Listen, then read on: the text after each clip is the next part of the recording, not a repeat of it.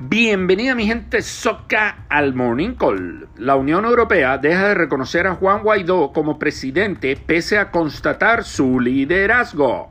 Bruselas rechaza la legitimidad de la nueva Asamblea de Venezuela y asegura que mantendrá su compromiso con todos los actores políticos y de la sociedad civil, incluida la oposición. Tamaluco el bejuco. La justicia británica mantiene a Julian Assange en prisión. La juez Bareitzer niega la libertad condicional al fundador de Wikileaks por riesgo de fuga. ¿Lo mandarán para Disney extraditado? No sé, Ernesto, no sé. Ojo al dato el Bitcoin supera su máximo histórico y llega a 36.499 dólares. Dicen que el repunte se debe al pronóstico de precios de largo plazo que hizo JP Morgan Chase de hasta 146 mil dólares, aunque otros citan al FOMO, Fear of Missing Out. ¿Será que sigue subiendo? amanecerá. Y veremos.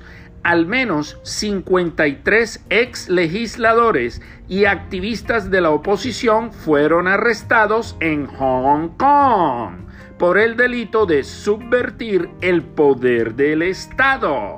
Esta es la mayor represión desde que Beijing impuso la ley de seguridad nacional en el 2020. ¿Y dónde anda Yagma? El CEO de Alibaba ya apareció. Esa pita está enredada. Empresa en la India crea baldosas usando el carbón del aire contaminado reciclado. La contaminación en India es una de las peores en el mundo.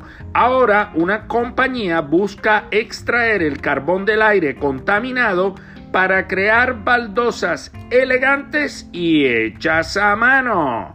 Esa es una buena noticia, una buena noticia.